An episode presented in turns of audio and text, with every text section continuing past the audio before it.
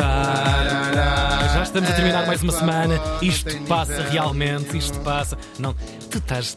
eu estou a perceber que há uma inclinação.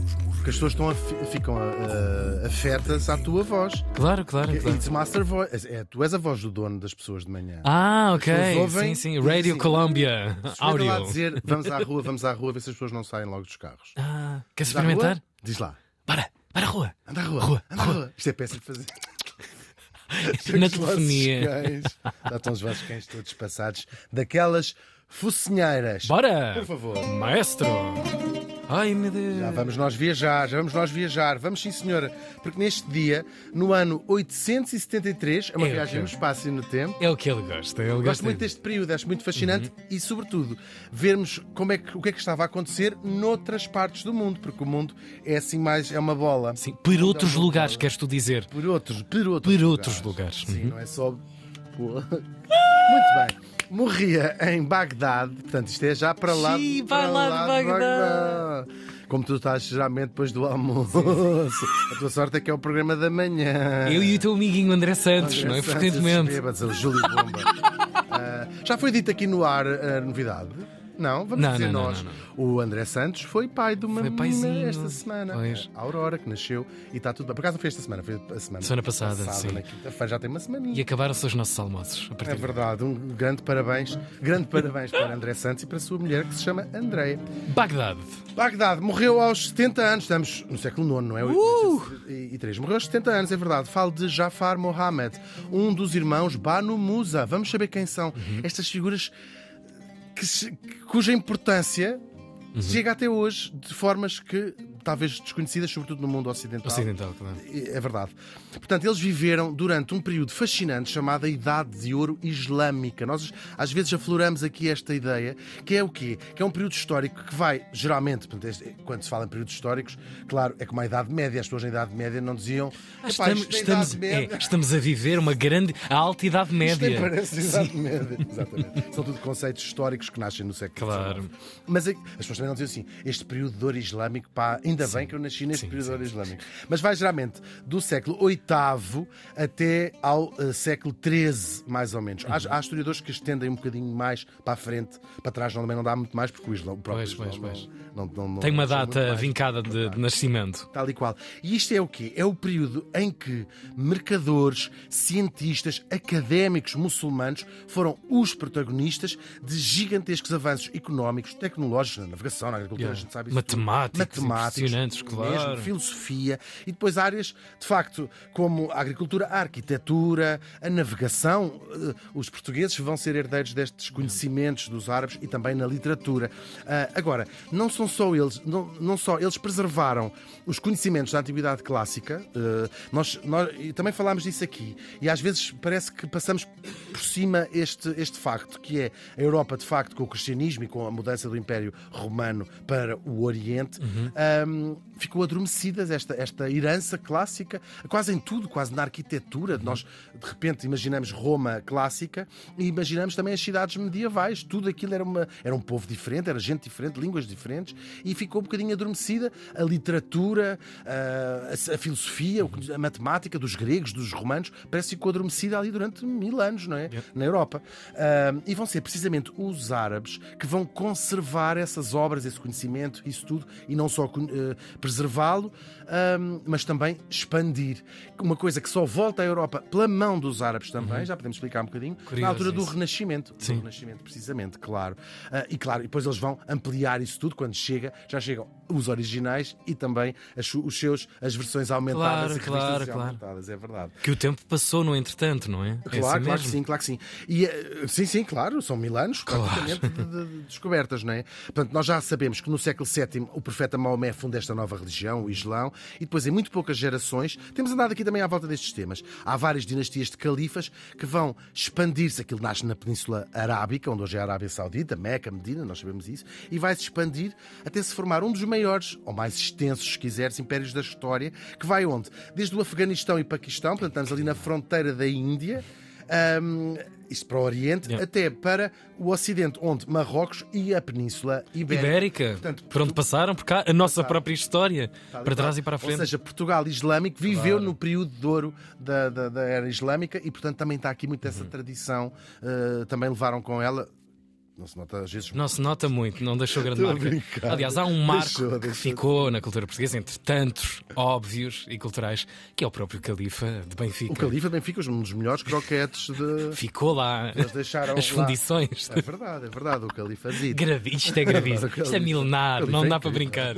Agora, para além deste território tão vasto, era um império muito assente no comércio com a Ásia e com a África. Portanto, não era. não- a Europa, por exemplo, nesta altura, até à expansão marítima, são reinos assentes noutra perspectiva. Não é numa perspectiva de expansão. Era numa perspectiva. A aristocracia era o quê? Eram gente que tinha terra. Gente que tinha terra. Ok. Era aí a riqueza dos- do, desse- da, da- Europa, se quisermos, eh, apesar das guerras e isso tudo. E depois era uma população que vivia praticamente exclusivamente da agricultura em terras que não eram, que não eram delas, não é? Portanto, eh, era uma, uma riqueza assente na posse de terras. Ah, e os muçulmanos, não, era de facto no comércio, era isso que eles eram. Na expansão, não é? Em tudo, sim. O movimento Naval, quase, terrestre, a rota da tudo, tudo isso, esse, o comércio com a Índia, com a China, tudo isso era feito pelos árabes. Aliás, os portugueses vão conquistar aos árabes esse comércio já no século Pois.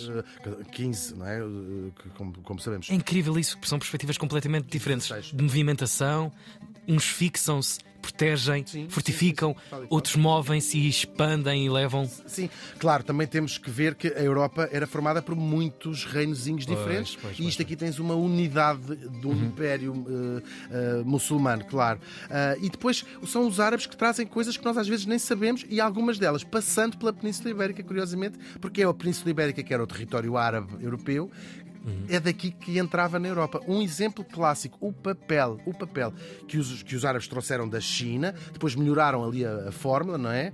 E vão introduzi-lo na Península Ibérica e é da Península Ibérica que ele passa para a Europa, esta, esta invenção Uau. chinesa do, do papel. Claro, Marcos da humanidade, não é? Incrível. de- claro. E é giro pensar Uau. que eles passaram por aqui. Claro. que é, é, no território que hoje é Portugal usavam sobretudo para limpar o rabo Sim, ao papel, sim, sim, mas depois na Europa havia muita gente que pegava e escrevia coisas. Claro. Fundaram a Renova.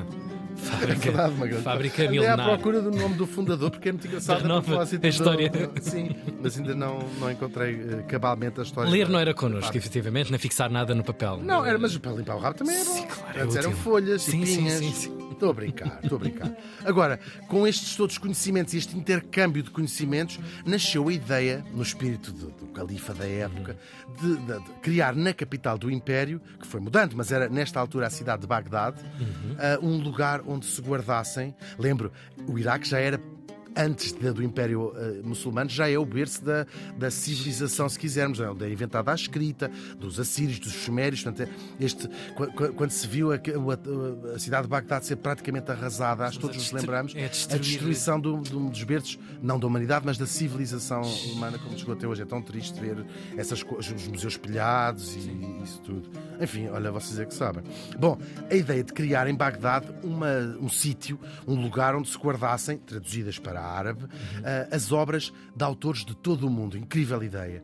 Ah, autores chineses, autores indianos, egípcios, tudo, tudo andavam por ali, traziam estas obras, vamos traduzi-las para árabe. ah, também Qual terá sido a curiosidade? era, claro, é uma do visão imperial do mundo. Sim, reunir não aqui é? tudo. Nós somos o Império e vamos buscar os persas, o Irão, não é? Os gregos, os romanos, os, os egípcios. Esta ideia de que eu- o conhecimento humano é um contínuo e, portanto, juntar ali, traduzidos para o árabe, criar um, um sítio, uma biblioteca, se quiser assim chamar, um depositório, um repositório do, do conhecimento, claro. humano. E são estas traduções em árabe, do Platão, do Aristóteles, tudo isso, nos chegam. que chegam depois Pois. que chegam depois à Europa quando Uau. cai o, o, um, quando cai eh, Bizâncio não é Uhum. os, turcos tomam conta de Constantinopla vêm muitos ah, intelectuais que vêm que trazem Ah, essas que incrível. essas traduções. Devolver à casa de partida. Podiam aliás, se eles não tivessem feito isto, provavelmente perdiam Perder-se-ia para sempre, É claro. verdade. Agora, este lugar mágico, que vou chamar mágico é meu, ah, chamava-se a Casa da Sabedoria, que é uma fabulosa biblioteca e universidade também, ahm, e era no fundo o centro do conhecimento humano. Fundada no século IX, logo, ah, e existiu durante 400 anos, até que foi depois destruída no século XIII pelos mongóis, do, que a gente ouve falar, não é? Vem da Mongólia, Yeah. claro, e tomam. Bem, em muito, em, aquilo também não dura muitas gerações, mas em pouquíssimo tempo ah, tomam conta de todo, tudo que tinha sido o Império dos muçulmanos. Incrível também, incrível também.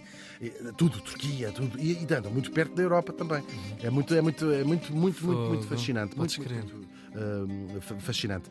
Ah, pronto, e era aquilo era o novo império e destroem aquilo tudo, destroem a cidade, aliás, arrasaram toda a cidade de Bagdade, que também é, engra é engraçado. Ciclicamente, não pensar, é? Pensar como isto é tudo ciclo. Nós é que achamos Pois. que vivemos no zénite da civilização, assistimos aquilo que os outros já assistiram para trás. E, e é isto que vai pôr fim à Idade de Ouro ah, Islâmica, quando desaparece este centro do conhecimento. Agora, os nossos irmãos, Banu Musa, viveram muito antes desse fim, de fim de Bagdade, claro, viveram até no início, que é curiosamente o auge da Casa da Sabedoria. Eles estudaram lá, porque era da mesma universidade.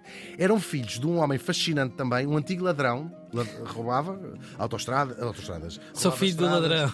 Era mesmo. É um tipo. eh, Ele, ia, à- não é à missa, mas ia à mesquita à sexta-feira, a oração mais importante, ficava à espera para, virem, para verem que ele entrou. Uhum. Quando a meio saía e roubar casas de pessoas e voltava no fim. Bela Não hora. tinha sido ele. E este tipo um dia fica amigo do. chama-se ele. eh, Musa ibn Shakir. Eh, todos estes nomes, qualquer eh, muçulmano na escola os aprende. Claro, claro, claro. São figuras matrizes da. são figuras matrizes mesmo. E, Yeah. e depois também eh, passam para nós, apesar de não lhes conhecermos o nome. E ele vai se tornar, fica amigo do califa e deixa a vida de ladrão e torna-se um dos mais importantes astrónomos do seu tempo. Uau! É verdade. E daí nós chamamos irmãos Banu Musa, que em árabe significa Banu é filhos de. Portanto, estes Banu Musa é os filhos do Musa, que era o tal, o tal eh, pai. O pai morreu muito cedo e a educação dos miúdos ficou a cargo do próprio califa, de que ele era muito amigo. Ah, agora, isto parece que não faz muita diferença. Claro. por um, por um califa. São três irmãozinhos, trabalharam às vezes juntos, outras vezes separados e foram dos mais importantes cientistas do seu tempo. E com uma influência enorme no tempo que seguiu eh, até hoje, claro. Eles traduziram muitas obras da matemática grega, juntaram também os seus estudos em geometria, álgebra e essas porcarias todas. Podíamos ficar aqui horas a falar das Ai, contribuições impressionante, destes, claro, três, claro. destes três irmãos. E tem a graça de serem, de serem irmãos e trabalhavam juntos às E a vezes. polifonia de conhecimentos, não é? Incrível, incrível. Cada um na sua área, mas deixaram-nos. Eu podia fazer uma lista de coisas que ainda hoje são uh, coisas que vêm do tempo dos irmãos Banu Musa. Uh, muitas medições astronómicas a partir de Bagdade, a observação do céu. Uh, eles conseguiram calcular até com bastante precisão a circunferência da Terra. E tudo isto é muito fascinante. Esta gente fumava coisas muito especiais, Isso, não é? deve Isto ser é- ópio, também trazido da China. Pois é aquilo. Aquilo não era só. Aquilo não é álcool, só ver o álcool, sol nascer. Oh, álcool Até no sítio, é coisa.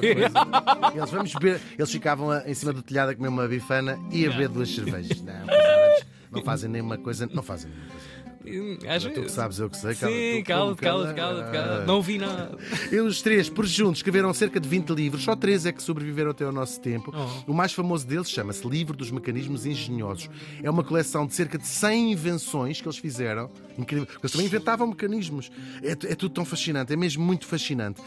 Fontes automáticas, eh, coisa que deitava água, não é? Claro, são fontes. Fontes de tipo estas que nós temos nos escritórios. Chamar a água, não é? Sim, sim, de carregar Entre, botão aquela função entre o ar e. É, as- é incrível, é incrível mesmo. Uau. Século nono. Ahm, candeeiros, foles, ah, válvulas, muitas coisas com válvulas. Epá. Aqueles garfos, eu não sei como é que se chama bem isto. Quando se vê uma obra, há uns garfos das Quase uma, escavadoras quase uma tenaz da terra, não é? Sim. inventado pelos irmãos Bano Música e usamos até hoje. É verdade, são muitos mecanismos, muitos mecanismos. Acredita-se que o livro tenha chegado à Europa através também da Península Ibérica, séculos mais tarde, e terá chegado às mãos de Leonardo da Vinci, e que deu muitas ideias, ou seja, era o livro de cabeceira dele, muitas das ideias do Leonardo da Vinci, claro, sem lhe tirar o mérito ao seu gênio, eram já também inspiradas Consequências, não é? da- Claro, dos claro. Musa, sim. Agora, a invenção que mais me fascina a mim é uma flauta automática que produz sons ajustáveis através do vapor de água e é considerada a primeira máquina programável da história. Há outras máquinas que funcionam com água, com isto, com aquilo. Aquela podias programar como é que querias o som. E era uma flauta que tocava, tocava sozinha, absolutamente. Séculos antes, já, os gregos eram também fascinados por autómatos, é isso que nós ch- chamamos, não é? Eh, e eles descreveram muitas invenções, que havia um bicho assim, uma, uma figura humana, isto Algumas aquilo. mitificações, A não é? maior parte Claro, delas, supostamente, pois. miti- mitificações. Agora, nós sabemos que eles criaram máquinas em formas de pássaros. Há gravuras, vejam o que é fascinante. Que cantavam, usando água, não é? Ou vapor da água, às vezes. Claro. Ah, agora, Até chia.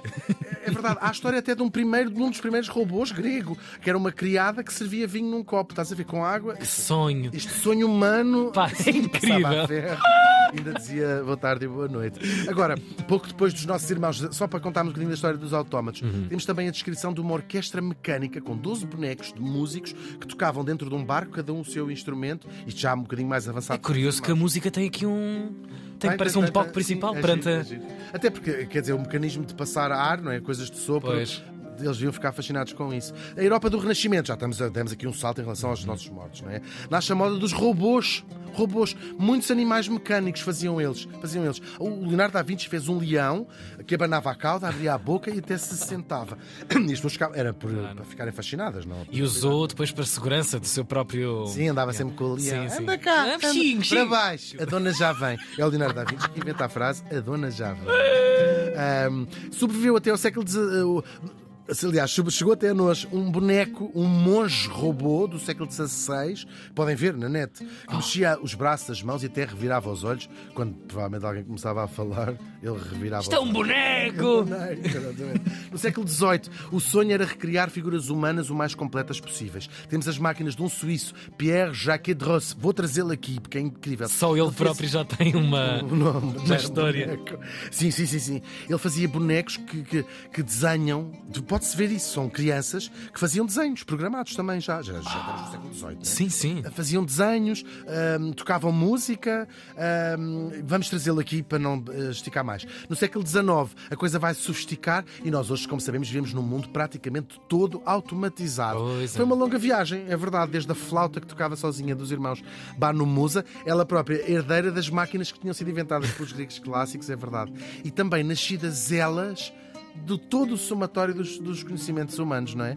Porque isto é incrível mesmo. Isto mostra, ou seja, tudo o que nós sabemos hoje não é o que sabemos hoje, é o somatório desde as cavernas de percebermos que as maçãs caem das árvores e, não, e, os- e o atum não nasce em latas. O filme começou muito lá atrás. Muito, muito lá atrás e somos o somatório disto tudo. Portanto, isto mostra-nos que o, que o que faz verdadeiramente avançar o mundo são aqueles que carregam o fio condutor da humanidade e não aqueles, claro, que o tentam destruir. Os irmãos Banu Musa, pelo menos um deles, morreu faz hoje 1151 anos.